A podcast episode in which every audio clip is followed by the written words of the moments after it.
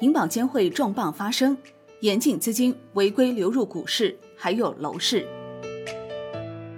自两会政府工作报告中提出加强监管，防止资金空转套利后，金融监管部门陆续释放出强监管信号，市场对于刺激政策加码、严监管、边际放松的幻想也随之破灭。稳增长和防风险依然是宏观调控两大并行不悖的主线。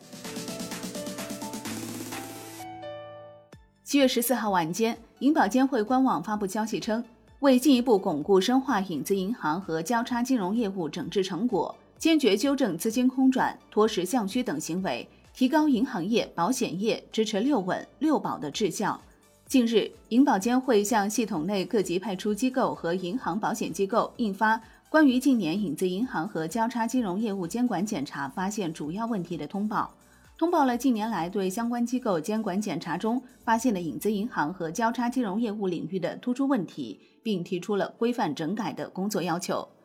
银保监会强调，将持之以恒打击影子银行和交叉金融业务领域出现的违法违规行为，坚决防止影子银行回潮和结构复杂产品死灰复燃。此次通报没有提新的监管要求，所提要求均为对现行监管规定的重申和强调，但要以突出问题通报。为银行保险机构行为画出红线，督促银行保险机构不得再拉长融资链条，提高融资成本，不得再利用通道等方式搞资金空转、脱实向虚。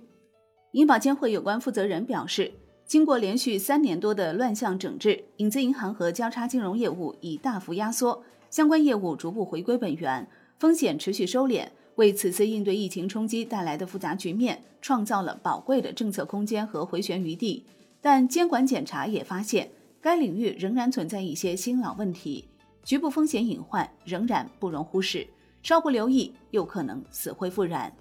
据了解，银保监会通报的问题主要包括以下几个方面：第一，资管新规、理财新规执行不到位，过渡期业务整改不到位，新业务违背禁止刚性兑付要求等；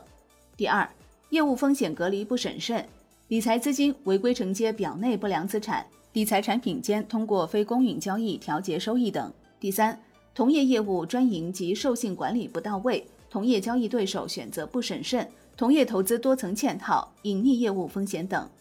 第四，非标投资业务管控不力，资金违规流入股市，违规投向房地产领域、两高一剩限制性领域等。第五，发行的金融产品超出内控水平和管理能力，尽职管理不到位等。第六。同时还通报了结构性存款、委托贷款、银信业务、银保业务、信保业务及投资者保护等方面存在的突出问题。央行前不久公布的数据显示，五月末资管产品直接汇总的资产总量是九十点一万亿元，比年初增加了四万亿，同比增长百分之三点五。由央行原副行长吴晓玲牵头的《中国资产管理业务监管研究》近日发布报告，认为当前影子银行治理主要出现三方面新问题：第一，银行理财子公司的定位不够清晰，在经营管理上不能独立自主，而是继续由母行实施部门化管理，很有可能继续依赖于母行的管理交易盈利，新瓶装旧酒，不仅自身难以实现发展初衷，